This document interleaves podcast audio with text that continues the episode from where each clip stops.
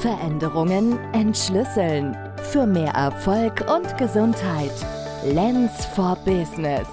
Der Podcast für Menschen und Organisationen.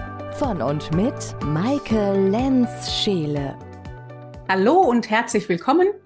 Hier ist Maike und ich spreche heute mit Dorothea Ward. Und ich freue mich sehr, dass wir dieses Gespräch durchführen können heute. Es geht um nachhaltige Transformation. Dorothea ist Coachin. Sie ist aber auch Organisationsdesignerin für agile Organisationen und Teams und sie bezeichnet sich als New Work Consultant. Sie arbeitet bei der Firma Sharkbite und dort verzahnen sich Innovation, New Work und Nachhaltigkeit miteinander. Und sie ist den Jakobsweg von verschiedenen Richtungen ausgegangen, insgesamt über 1000 Kilometer. Wir haben uns kennengelernt auf dem Alumni-Treffen von Future Leadership und der Intrinsify Academy. Und dort haben wir gegenseitig unsere Workshops besucht.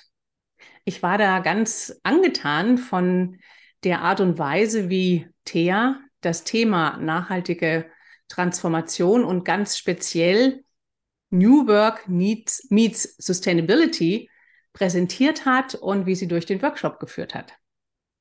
Und deshalb freue ich mich nämlich heute, dass wir das hier gemeinsam gestalten können. Und in dem Podcast hier geht es ja um Veränderung entschlüsseln. Und Veränderung, Change, Wandel, Transformation, das sind für mich Begriffe für die gleiche Sache. Und deshalb ist es sehr interessant, heute nach der nachhaltigen Transformation zu schauen, wie die am besten gelingen kann. Ja, liebe Thea, ich möchte beginnen damit, dich eine persönliche, dir eine persönliche Frage zu stellen. Und zwar, wenn du zurückdenkst an deine vielen Kilometer auf dem Jakobsweg, was war da in diesem Zusammenhang für dich so eine ganz einschneidende Transformation? Hallo Maike, also ich freue mich total, dass ich bei deinem Podcast dabei sein kann und danke für diese super Einführung. Es ist ja nochmal was anderes, jemanden über einen selber sprechen zu hören. Ähm, ich habe tatsächlich den Jakobsweg gemacht vor fast vier Jahren und ähm, man denkt ja immer, dass das eine große Selbsterfahrung ist und auf dem Weg ganz viel passiert. Aber tatsächlich ist es der Abstand, so die Vogelperspektive ähm, und der Abstand vom Alltag, der diese Transformation dann tatsächlich mit einem gemacht hat. Und mh, hm, vielleicht ist es der Schlüssel, einen ganz anderen Alltag zu haben und back to the basics zu kommen, also wieder zurück zum Ursprung zu kommen, ähm, was ja auch viel mit Nachhaltigkeit zu tun hat. Also Wandern ist die nachhaltigste Form der Fortbewegung. Ich war zu Fuß unterwegs. Ich habe mir ganz genau Gedanken gemacht, was brauche ich eigentlich? Ich hatte acht bis zehn Kilo dabei für zwei Monate, in denen ich unterwegs war, also Handgepäck, und habe gemerkt, wie wenig ich eigentlich brauche. Äh, ich war viel in der Natur. Ich habe einen ganz anderen Bezug zu meinem Körper und den körperlichen Grenzen gehabt. Also auch zu den Bedürfnissen, was brauche ich eigentlich als Mensch? Ähm, und ich habe nochmal eine ganz andere Art von Gemeinschaft gespürt. Wenn man wenig hat, dann ist man also hm, ist man angewiesen auf andere. Und äh, das ist aber auch eine sehr, sehr schöne Erfahrung, äh, gemeinsam zu kochen, Dinge auszutauschen, eine wie eine Kopfschmerztablette oder mal ein Pflaster. Wir mhm. brauchen nicht alles selber kaufen, sondern es gibt immer jemanden, der das hat, was ich brauche. Und ich glaube, diese Art von Kooperation und Zusammenarbeit, das brauchen wir ja, wenn wir auch so große Themen wie das Thema Nachhaltigkeit äh, machen wollen. Aber das geht halt auch im ganz, ganz Kleinen. Und ich glaube, das sind so nachhaltige Erlebnisse, wenn ich die so bezeichnen kann, äh, die immer noch nachwirken, auch nach Jahren und an die ich immer sehr, sehr gerne zurückdenke. Und ähm, eine Sache, die mir dabei auch auffällt, ist der Umgang mit Ungewissheit. Also mhm. Also nach den ganzen Krisen, wir sind ja derzeit in einer Permakrise, äh, immer ist irgendwie Krise, kommt jetzt noch das Thema Nachhaltigkeit und Klimakrise dazu. Und äh, wir werden in viele Ungewissheiten geworfen. Die können aber auch dazu. Die gehören dazu im Leben. Und dieser Umgang im Kleinen mit Unsicherheit, wen werde ich treffen, wo werde ich übernachten und nicht immer für alles einen Plan zu haben, ähm, das ist auf jeden Fall ein starkes Umlernen, das aber auf dem Weg passiert. Der Umgang mit Ungewissheiten, ja, das ist eine hohe Kompetenz, die wir alle brauchen. In diesen Zeiten und generell. Ja. Sehr schön. Und natürlich ist es so, wenn wir jetzt mal nicht uns als Individuen sehen und dich als Person oder mich, ähm, sondern so ein Unternehmer, der jetzt hier vielleicht zuhört und sich fragt, ja, ich habe so ein mittelständisches Unternehmen, ich finde ja Nachhaltigkeit schon wichtig, aber ich habe mich bisher nicht so drum gekümmert. Was kann der denn so ganz konkret tun? Und das sind ja jetzt ja schon größere Blasen, wie wo kriege ich ein Pflaster her? Oder wer gibt mir eine Kopfschmerztablette? Ähm, was kann so ein mittelständiger Unternehmer tun, um nachhaltiger zu wirtschaften? Die Frage ist super spannend.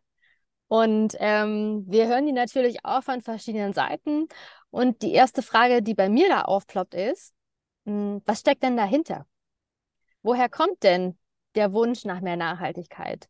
Ähm, und das kann zum einen zum Beispiel eine Art Risikovermeidung sein. Also, dass Unternehmer zum Beispiel sehen, okay, jetzt gibt es auf einmal Regularien, zum Beispiel ESG-Regularien sein. Ich muss auf einmal einen Nachhaltigkeitsbericht schreiben. Oder es gibt auch Richtlinien, die heißen zum Beispiel CSRD. Das bedeutet einfach, was sind so na, äh, Richtlinien, an die ich mich als Unternehmen halten muss. Äh, die werden auch EU-weit jetzt eingeführt. Das ist bisher für Konzerne relevant, aber in zwei, drei Jahren werde ich auch als Mittelständler davon betroffen sein. Und das kann natürlich bedeuten, klassisches Risikomanagement, ich muss Regularien einhalten. Das kann natürlich ein Beweggrund sein. Und dann ist natürlich da der erste Schritt mal zu schauen, was trifft denn auf mich zu? Was ist für mich eigentlich relevant? Ähm, und die zweite Ebene kann natürlich schon sein, dass ein Unternehmer als Chancenmanagement denkt. Also zu überlegen, hey, klar, es passiert gerade ganz viel, es können aber auch Geschäftschancen für mich entstehen. Was bedeutet denn das für mein Geschäftsmodell? Äh, was bedeutet das für die Produkte, für die Services, die ich anbiete?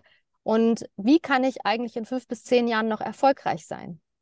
Also die Unternehmer, die auch unternehmerisch nach vorne schauen, stellen sich ja vielleicht auch diese Frage. Und da würden wir zum Beispiel auch mal drauf schauen, wie sieht dein Geschäftsmodell heute aus und welche Chancen stecken denn da drin, um das nachhaltiger zu gestalten. Da gibt es ganz viele verschiedene Bereiche, hm, aber es kommt wirklich darauf an, aus welcher Richtung wir da drauf schauen. Mhm. Denn äh, es gibt ja sehr viel, wo man ansetzen kann und man kann nicht alles auf einmal machen. Ja. Das würde jede Firma und auch die Mitarbeiter da völlig überfordern. Ähm, gibt es Leitlinien, an denen man sich orientieren kann? Weil bei aller Ungewissheit ist es natürlich schon schön, wenn man so ein bisschen Orientierung bekommt. Mhm. Also das eine sind tatsächlich die Regularien und die Leitlinien, die es da äh, dafür gibt. Ähm, da ist natürlich einmal das Thema ESG, ähm, also das ist ökologische, soziale und Governance. Also ähm, was äh, gibt es an sozialer Nachhaltigkeit, ähm, an ökologischer und auch an ökonomischer. Also was, welche Richtlinien gibt es da? Ähm, wenn man nach ESG googelt, da findet man dann schon einige ähm, Anhaltspunkte. Und diese Richtlinie CSRD, also CSRD, ähm, die gibt auch auf jeden Fall schon mal viel mehr Klarheit, was muss ich eigentlich so an Pflicht als Unternehmer machen. Mhm. Mhm. Hm, wenn ich jetzt größer denken möchte, dann arbeiten wir zum Beispiel bei Sharkbite Innovation ähm, mit den Sustainability Goals. Ähm, oh, äh, okay. Das ist doch ein schönes Stichwort, was du gerne ein bisschen genauer erklären kannst. Sustainability Goals, das ist ja auch die Agenda 2030, oder? Genau. Ähm, ich habe es gerade ein bisschen falsch ausgesprochen. Es sind die SDGs, Sustainable Development Goals, also nachhaltige Entwicklungsziele, die von der UN, also den Vereinten Nationen, aufgesetzt wurden ähm, mit dem Jahresziel 2030. Und die sind eigentlich die Nachfolger der Millennium Goals. Die wurden ja 2015 schon aufgesetzt und die hatten ja damals zum Ziel, die absolute Armut auf der Welt und Hunger auf der Welt zu bekämpfen. Und das hat auch ziemlich gut funktioniert. Ähm, man hat aber auch gemerkt, absolute Armut ähm, und ökonomischer Wohlstand ist nicht alles, ähm, sondern wir müssen natürlich auch schauen, welche Ressourcen haben wir denn eigentlich auf unserer Erde? Die sind begrenzt Und wenn wir ein menschenwürdiges Leben haben möchten, wenn wir auch in Zukunft noch gut mit Ressourcen haushalten möchten, das heißt, wir haben eine saubere Luft, wir haben Wasser, was wir tatsächlich nutzen können, wir haben eine Atmosphäre, in der wir leben können, wo es nicht zu heiß ist. Ähm, und es gibt immer noch Bienen, die unsere Apfelbäume bestäuben. Dann müssen wir natürlich auch da äh, danach schauen. Ähm, das nennt sich auch Donut-Ökonomie, wie so ein Donut. Das heißt, alles, was zu klein ist, ähm, wo wir nicht genug Ressourcen haben, dann kommen wir global vielleicht in eine Armut. Alles, wo wir dann zu viel Ressourcen verbrauchen, ist dann quasi über den Donut drüber weg. Und dann kommen wir aber auch in eine Krise, weil wir dann keine ähm, Erde mehr haben, auf der wir gut leben können. Mhm. Wenn du das Donutbild benutzt, ne? Ja. Heißt das dann, dass es am günstigsten ist, wenn ich in dieser Teigmasse bin? Genau. Zuckerguss oben drüber am besten noch. Absolut. Also ich will nicht in die Mitte ins Loch fallen und ich will aber auch nicht außen runterkippen. Absolut, du hast das sehr super okay. beschrieben. Ja. Gut, dann, dann weiter im Text. super, also stellen wir uns das als Donut vor und die Frage ist, was können wir denn machen, um in diesem Donut zu bleiben? Und auch als Unternehmer, was kann ich denn mit meinem Unternehmen dazu beitragen, damit dieser Donut lecker ist? So, damit ich was Gutes dazu beitragen kann. Und ein guter Kompass sind diese SDGs, die Sustainable Development Goals. Die decken 17 verschiedene Bereiche ab. Das kann zum Beispiel sein Partnership for the Goals. Also mit wem möchte ich zusammenarbeiten, damit wir das gemeinsam erreichen können. Das kann das Thema Biodiversität sein. Wie kann ich Vielfalt fördern? Oder zum Beispiel auch Wassersicherheit ne? ähm, und Leben im Wasser. Und es gibt wahnsinnig viele mehr. Es gibt eine tolle Seite äh, von der UN, wo alle 17 Ziele beschrieben sind. Und wenn ich jetzt ein Unternehmen habe, dann kann ich mir diese 17 Ziele anschauen und mal überlegen, hm, was sind denn so zwei, drei Ziele, die direkt mit meinem Geschäftsmodell zu tun haben? Denn die können eine der größten Hebel sein, wo ich schon mal ansetzen kann. Wenn ich zum Beispiel Fischstäbchen produziere, dann ist vielleicht das Thema Leben im Wasser total relevant für mich, Fischerei. Oder wenn ich jetzt sage, dass ich ähm, Energieversorger äh, bin, dann ist natürlich das Thema Energie und Energieeffizienz für mich ein Riesenthema. Ähm, also es bringt gar nichts, wenn wir uns alle 17 Ziele auf einmal vornehmen, kennen wir alle. Wenn wir zu viele Ziele auf einmal uns nehmen, dann verzetteln wir uns. Aber für uns, also als Unternehmer, kann es wahnsinnig helfen, mal zu gucken, wo kann ich anfangen und was sind zwei, drei Themenfelder, die einen wirklichen Impact haben. Also wir schauen uns immer an, ähm, was sind zwei, drei wirklich große Felder, wo du wirklich was bewegen kannst mit dem Geschäftsmodell, anstatt sich an tausend kleinen anderen Sachen auszuprobieren. Super, ja.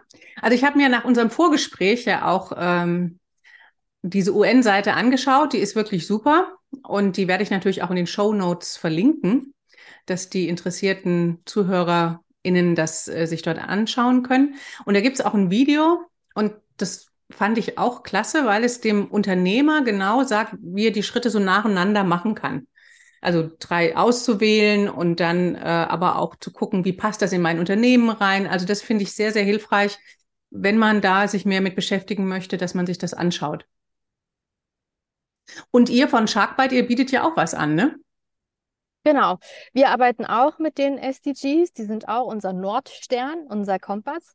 Und wir nehmen die auch mit, wenn wir zu Unternehmen gehen. Also was wir machen, ist, dass wir Workshops anbieten und auch Begleitung bei mittelständischen Unternehmen zum Beispiel, die sagen, hey, wir wollen bei Nachhaltigkeit einsteigen. Wir müssen aber erstmal gucken, wo können wir anfangen was kann eine gute Strategie für uns sein? Also welche Richtung wollen wir eigentlich einschlagen? Was passt zu uns?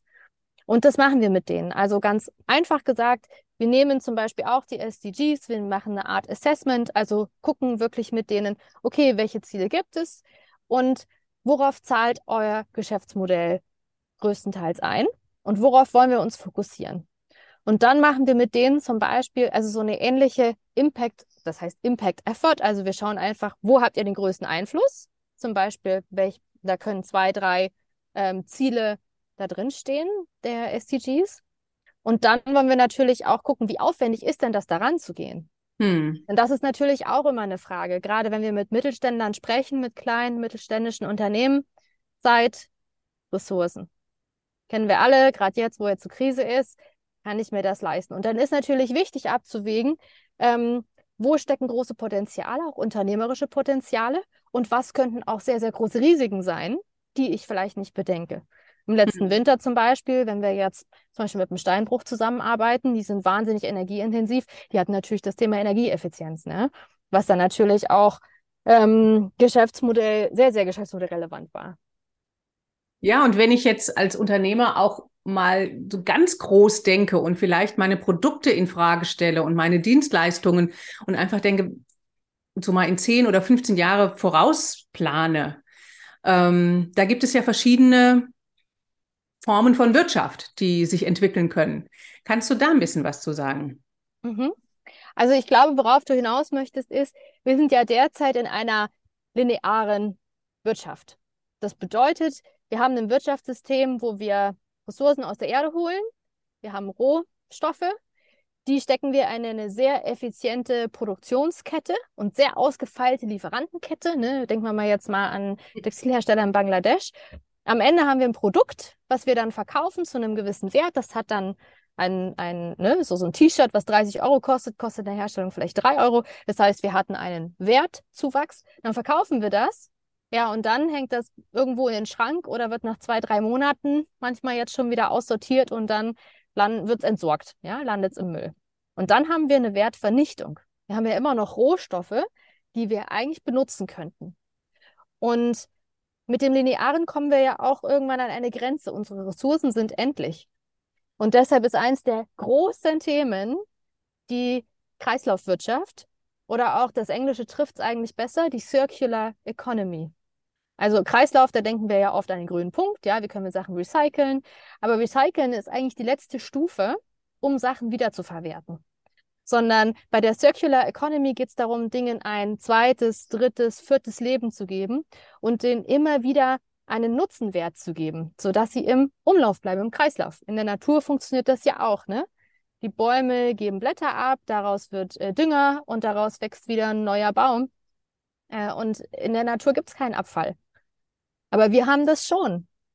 Und ähm, da gibt es auch Modelle. Also wenn wir jetzt ein ganz praktisches Beispiel nehmen, jeder hat wahrscheinlich fünf Handys in der Schublade rumliegen, so alte Handys, ne? Alte. So. Ähm, und wenn wir jetzt ein Handy kaufen, dann ist die Verwertungszeit von dem Handy vielleicht zwei Jahre. Ist ja wahnsinnig kurz dafür, was da für Rohstoffe drin stecken und wie komplex ähm, so, ein, so ein Produkt ist. Das heißt, wenn ich da überlege, wie kann ich das länger machen, ist das Beste, ich benutze das Handy länger. Ne? Ich benutze das halt vier Jahre statt fünf. Oder ich gebe das erstmal in der Familie weiter ähm, oder im Unternehmen, äh, dann gebe ich das wirklich erstmal an Kollegen weiter, bis das Ding halt nicht mehr funktioniert, damit ich das in Nutzenkreislauf halte. Das wäre so das Wichtigste. Äh, und dann kann ich natürlich gucken, kann ich die Dinger reparieren? Früher konnte ich einen Akku rausnehmen. Heute geht das nicht mehr so einfach. Aber mittlerweile gibt es auch modulare Handyanbieter, wo ich einen äh, zersprungenen Bildschirm oder eine Batterie wieder austauschen kann. Auch da kann ich natürlich den Rest wieder erhalten. Oder ich überlege, dass ich eine Sache weiterverkaufe, jemand anderes hat Nutzen davon. Ähm, oder was, der, was ja vor allem jetzt sehr stark in den Trend geht, ist, dass Handyhersteller die Dinge leasen und die Dinger wieder zurückkommen und sie überlegen sich, ja, vielleicht kann ich da, kann ich da alte Babyfone draus machen. Ähm, und äh, die wieder um, umbauen, damit ich quasi die Ressourcen wieder zurückbekomme und daraus wieder was Neues bauen kann. Also das können unterschiedliche Kreisläufe sein. Und der letzte Schritt sollte dann sein, so ein Handy zum Wertstoffhof zu bringen, um dann zum Beispiel Goldanteile oder Kupferanteile aus dem Handy rauszunehmen und die wieder zu verwerten, weil dann natürlich die, die Rest, der Restwert minimal ist. Und das bedeutet natürlich, wenn ich einmal an so ein Handy denke, muss ich erstmal überlegen, wie designe ich das Handy, damit es länger hält, damit äh, ich das hm, modular vielleicht reparieren kann. Aber es bedeutet natürlich auch, wie baue ich meine Services auf? Gibt es Rücknahmestellen? Biete ich vielleicht auch Refurbished-Modelle an, auch als Handyhersteller, damit ich nicht einfach nur nach Stückzahlen verkaufe, sondern es ist eigentlich ein Service. Ähm, und das heißt, ich denke natürlich einmal an das Produkt, aber ich muss auch viel weiter denken. Welche Services kann ich anbieten? Ähm, mit welchen Lieferanten arbeite ich zusammen? Also es ist schon eine, und deshalb ist das ein Thema, was sehr groß ist wir ja aber in Zukunft nicht dran vorbeikommen. Und die Unternehmer, die sich jetzt schon trauen, wirklich mal in den Kern zu schauen, nämlich in ihr Geschäftsmodell und kritisch hinterfragen, wie kann ich Sachen zirkulär machen, die haben dann auch die Vorlaufzeit, die es braucht, um diese Geschäftsmodelle zu ändern, weil das bedeutet, meine ganze Organisation, mein ganzes Unternehmen wird ja auf links gedreht, wenn ich das tue. Das Wort Umdenken, das ist, glaube ich, wirklich das Wichtigste dabei. Ne? Das ist jetzt nicht mal so ein kleiner kosmetischer Eingriff, sondern das ist eine, ein komplett Wandel. Und ähm, bisher ist es ja auch oft so, dass Dinge produziert werden, schon mit einer ganz kurzen Haltbarkeit, dass man sie wegschmeißen muss, damit man schnell wieder ein neues kauft. Also ganz häufig ist die Denke ganz anders. Also das ist wirklich ein, da erfordert es wirklich ein Umdenken. Genau. Und das ist eine echte Transformation. Weil ich dann nämlich auch überlege, wie definiere ich eigentlich meinen Erfolg? Ja. Mache ich das über verkaufte Stückzahlen oder mache ich das zum Beispiel über verkaufte Services? Die ja langfristiger dann auch sind. Ne? Das ist nicht eine Einmalzahlung und weg ist sie, sondern da ja. hat man ja eigentlich länger was von. Und es bedeutet auch, dass der klassische Effizienzgedanke uns nicht mehr weiterbringt. Weil wenn ich ein Produkt zirkulär mache, heißt es ja, dass ich als Handyhersteller, wenn wir bei dem Beispiel bleiben, vielleicht drei oder vier verschiedene Services anbiete ähm, und auch Produkte anbiete. Ne? Das kann ein neues Handy sein. Vielleicht habe ich einen Refurb-Shop oder einen, eigenen eBay-Shop. Vielleicht habe ich eine eigene Materialverwertung. Das sind alles unterschiedliche Geschäftsmodelle. Wenn ich das alles bündel, dann habe ich natürlich eine höhere Komplexität. Auch wenn ich es ausgliedere, habe ich eine höhere Komplexität in meiner Lieferkette, Lieferantenkette, Partnerkette oder Partnernetzwerk. Und das bedeutet, dass das klassische, immer alles zu standardisieren, alles effizienter zu machen, das ist nicht mehr die Denke, die uns wirklich nach vorne bringt, sondern die wird es zum Teil immer noch geben. Aber genau, was du am Anfang besprochen hast, wie gehe ich mit Unsicherheiten um? Wie kann ich Dinge ausprobieren? Geschäftsmodell Innovation. Wie kann ich Innovation zulassen? Das sind die Themen, die dann immer relevanter werden. Ja, ja. Das ist echt cool. Also wir gehen in eine sehr interessante Zeit hinein, wenn wir das als Chance sehen und annehmen. Ne? Absolut. Du hast jetzt ja schon viel den Unternehmer angesprochen, der hier zuhört, aber es gibt ja auch Menschen, die in Unternehmen arbeiten. Und ähm, lass uns da mal ein bisschen hinschauen, denn das möchte ich in diesem Podcast immer gerne tun, dass beide was davon haben. So, ähm, und deshalb ist die große Frage, wie kann Arbeit und Organisation mit neuer Wirtschaft zusammenkommen? Also diese Wirtschaftsmodelle, von denen du eben sprachst. Und wir sprechen von New Work oder neuen Arbeitsmodellen. Wie, wie passt das alles zusammen? Was heißt das für einen Unternehmer, wenn er sowas einführen will? Aber was heißt es vor allen Dingen auch für die Mitarbeiter, die ja da ganz anders auch gefordert sind? Mhm. Also du, du hast recht, über den Unternehmer haben wir schon gesprochen. Und für den heißt es natürlich auch mitzudenken, was heißt das für meine Prozesse, für meine Organisation? Wie muss mein Unternehmen aufgestellt sein, wenn ich zum Beispiel zirkuläre Geschäftsmodelle ähm, umsetzen möchte. So, also der kann an die Rahmenbedingungen ran. Und für die Mitarbeiter kann das natürlich heißen, ähm, und da braucht es natürlich die Führung, die Möglichkeit zu haben, innovativ zu denken. Die Mitarbeiter sind ja in der Regel näher am Produkt und näher an den Kunden dran. Und die haben sicher sehr praktische Ideen und sehr prax also praxisnah und produktnahe Ideen, wie so eine Sache produktionsnah, ähm, nicht produktionsnah, sondern zirkulär, also wie sie zirkulär ähm, ausgestaltet werden kann.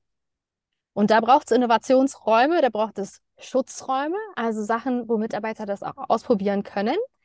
Ähm, und auch da ist natürlich dann dieser Mindset-Shift oder das Umdenken ähm, gewünscht.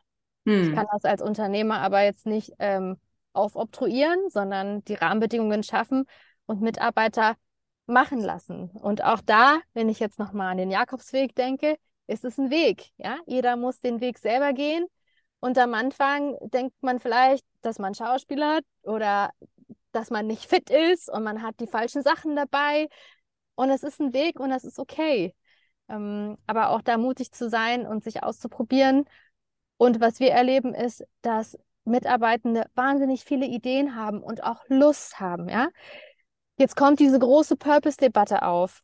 Und meine Hypothese ist, wenn ein Unternehmer gut überzeugend erklären kann, dieses Geschäftsmodell ist für uns sinnvoll und damit können wir einen positiven Beitrag leisten, dann kann er an Motivatoren von Mitarbeitenden andocken. Jeder hat eine andere Art von Motivation. Aber ziemlich viele werden davon mitgenommen werden können. Und wenn ich die Möglichkeit habe, das mitzugestalten und auch zu sehen, ey, das macht total Sinn. Ich produziere jetzt nicht einfach nur ein Handy, was nach zwei Jahren eh keinen mehr interessiert, sondern ich kann dazu beitragen, dass diese wertvollen Ressourcen immer wieder genutzt werden und das Produkt, was ich entwickle, immer wieder weiterverwertet wird. Dann habe ich ja auch mehr Spaß an meiner Arbeit. Dann sehe ich ja einen Sinn da drin. Das, wo, wo jeder immer über Purpose redet. Der entsteht dann einfach, ne? der Purpose. Und Wenn ich den Mitarbeiter beteilige, ja. Ja, genau. Das klingt für mich eben nach Beteiligung, nach Dialog zwischen der Führungsebene oder ähm, Chefsetage und den Mitarbeitern, also Zentrum und Peripherie, dass die wirklich miteinander sich austauschen. Aber es wird auch viel vom Mitarbeiter oder Mitarbeitenden gefordert. Ne? Es bedeutet natürlich auch, dass wir uns in neuen Bereichen bewegen, die halt nicht so angenehm sind. Ne? Dinge, wo wir uns nicht auskennen. Es braucht auch ein Grundwissen über Nachhaltigkeit, die dann jeder Mitarbeitende braucht. Und auch da sind natürlich Schulungen, ein Austausch dazu, Möglichkeiten, sich weiterzubilden, ähm, essentiell. Und das ist mhm. natürlich einmal auf der Pflichtebene da, wenn wir jetzt nochmal an Reportings denken. Das wird auch jeden zumindest mittelbar betreffen, weil man zum Beispiel bestimmte Daten dafür zusteuern muss. Aber es kann natürlich auch auf der Produkt- und auf der Serviceebene sein. Und auch da ist es natürlich wichtig zu wissen, was heißt eigentlich Nachhaltigkeit? Was bedeutet, wenn wir über Kreislaufwirtschaft reden? Welche Prakti Praktiken funktionieren denn vielleicht schon auf dem Markt, ne, von denen ich mir was abgucken kann? Ja, und auch welche Praktiken funktionieren eigentlich schon hier im Unternehmen, Absolut. die bisher noch nicht für alle sichtbar waren, die aber schon so im Geheimen oder einfach so ganz selbstverständlich mitlaufen. Ja, das ist auch sehr, sehr spannend und auch da gehen wir immer auf, ähm, ähm, auf Investigativreise bei Unternehmen, um herauszufinden, was gibt es denn so für Nachhaltigkeitsinitiativen, die irgendwie schon funktionieren? Oder wer ist denn so Vorreiter und hat da total Lust darauf, sich in Sachen reinzuwuseln? Das sind so die, äh, die, ähm, die Missionare quasi oder die Vorreiter in der Richtung. Und wie können wir die vielleicht einbinden als Multiplikatoren äh, für diese Themen? Ähm, genau, um quasi die Kultur und die Strukturen, die schon funktionieren, auch nutzbar zu machen. Denn das ist, glaube ich, wirklich ein ganz wichtiger Veränderungsschlüssel, wenn wir da mal auf das Thema dieses Podcasts kommen ähm, auf Bestehendes aufzubauen. Ne? Nicht alles neu erfinden zu wollen und wir krempeln jetzt alles um, sondern das, was da ist, schon zu nutzen und das Neue, das Erweiterte da hinzuzufügen. Und dann sind die Widerstände bei den Mitarbeitenden auch nicht so groß und auch andersrum nicht. Äh, die Widerstände in der Chefetage sind nicht so groß. Wenn ich sagen kann, wir machen das ja eigentlich schon und wir würden das nur gerne noch ein bisschen mehr machen, Genau, ja. Ich glaube, das ist ganz wichtig. Hey, ich, es ist nicht ganz ähm, neu für mich. Ich kenne mich da schon aus. Ich kann Dinge nutzbar machen. Und ich sehe den Sinn darin. Ich sehe, das ist ein cooles Ziel und da möchte ich dabei sein. Das ähm, hilft auch sehr, äh, um auch eine gemeinsame Sprache und auch eine gemeinsame Richtung zu haben. Was ja auch in Bezug auf Strategie und Vision ähm, super wichtig ist. Ja, und ich, also ich glaube auch, das, was du jetzt gesagt hast und auch schon beim Jakobsweg und auch in diesen SDGs steht es drin, dieses Kooperative. Ja, dass wir das miteinander machen und ich alleine kann nicht nachhaltig sein, wenn alles drumherum mich da nicht mit unterstützt. Natürlich kann es ein paar Ausreißer geben, das ist schon klar, aber ähm, ich brauche andere, die ich mit einbeziehe, die mich mit einbeziehen, dass wir gemeinsam nachhaltig sein können. Ja. Also es geht nach Verbündeten zu schauen, ne? Das ist ein sehr, sehr guter Punkt, genau. Wer sind die Verbündeten? Und ähm, es gibt auch ein, ein Tool, was wir Mitarbeitenden super gern mitgeben, was wir auch in Coachings benutzen. Hast du bestimmt auch gehört, äh, der Circle of Power. Ähm, okay. Denn genau das, was du sagst, passiert ganz oft. Ja, es ist ja egal, was ich mache, ob ich jetzt äh, in Urlaub fliege oder nicht. Die anderen machen es ja eh nicht. Und was da hilft, auch in Unternehmen, ist mal zu gucken, was liegt denn in meinem Entscheidungsbereich? Womit kann ich denn schon mal starten? Und das kann zum Beispiel sein, wie fahre ich auf Arbeit? Ne? Mal nehme ich das Fahrrad oder nehme ich das Auto? Ähm, nehme ich Schnitzel in der Kantine oder doch den Gemüseauflauf? Ähm, oder trenne ich Müll? Also es kann ganz kleine Sachen sein. Ähm, gebe ich die Ideen mutig weiter, die ich habe, um ein Produkt nachhaltiger zu machen, was wir gerade entwickeln oder was wir auf dem Markt haben. Das sind Entscheidungen, die ich treffen kann. Und dann im nächsten Schritt kann ich genau, wie du auch sagst, gucken, wo kann ich Einfluss haben. Ne? Also wer sind denn die Verbündeten? Mit wem kann ich mich zusammenschließen? Wo habe ich vielleicht auch ein Votingrecht als Mitarbeitender? Also gerade wenn wir auch auf das Thema Fachkräfte schauen, dann entwickelt sich ja schon auch ein Talentemarkt. Ne? Ähm, Talente und Mitarbeiter haben ja auch eine Art hm, Macht, die sie nutzen können. Und manchmal ist es auch Macht mit den Füßen, wenn sie sagen, ganz ehrlich, hier wird überhaupt nichts mit Nachhaltigkeit gemacht, ich gehe woanders hin. Genau, da wird sich schon einiges entscheiden, denn die neue Generation, die jetzt in die Firmen kommt, die, die haben andere Werte. Und das ist ja gut so.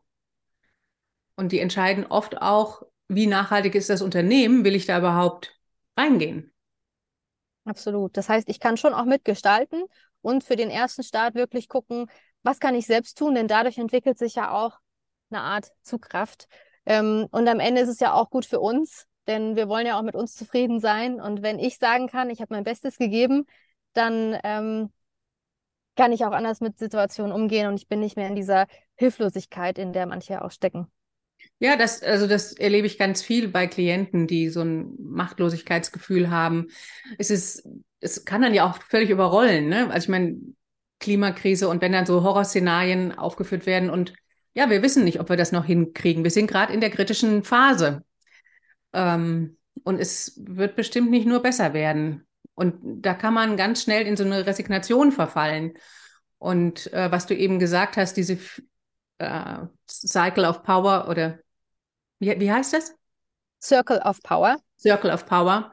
Ähm, einfach auch zu schauen, was kann ich wirklich tun? Die Macht der kleinen Schritte. Das finde ich sehr wirkungsvoll. Mhm.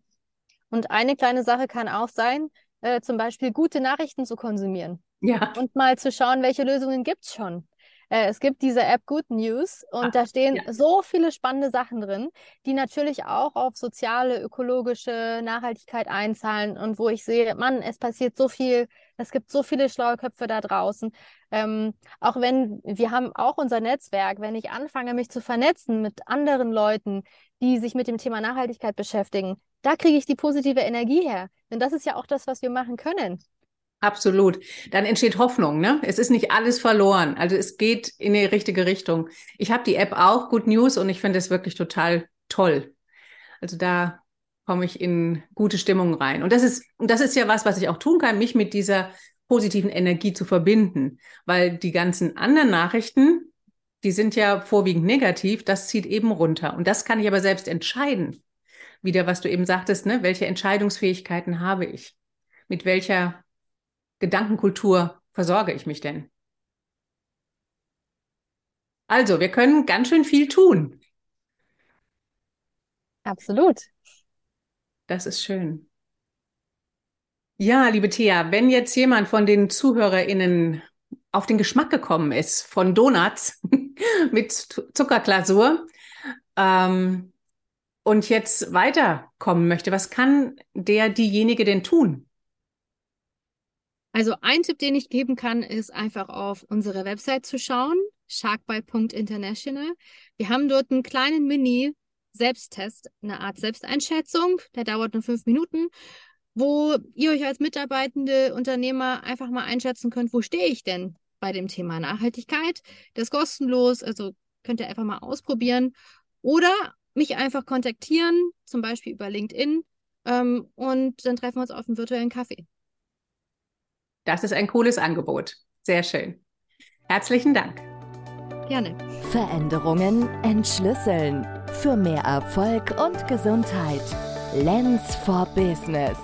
Der Podcast für Menschen und Organisationen. Von und mit Maike Lenz-Scheele.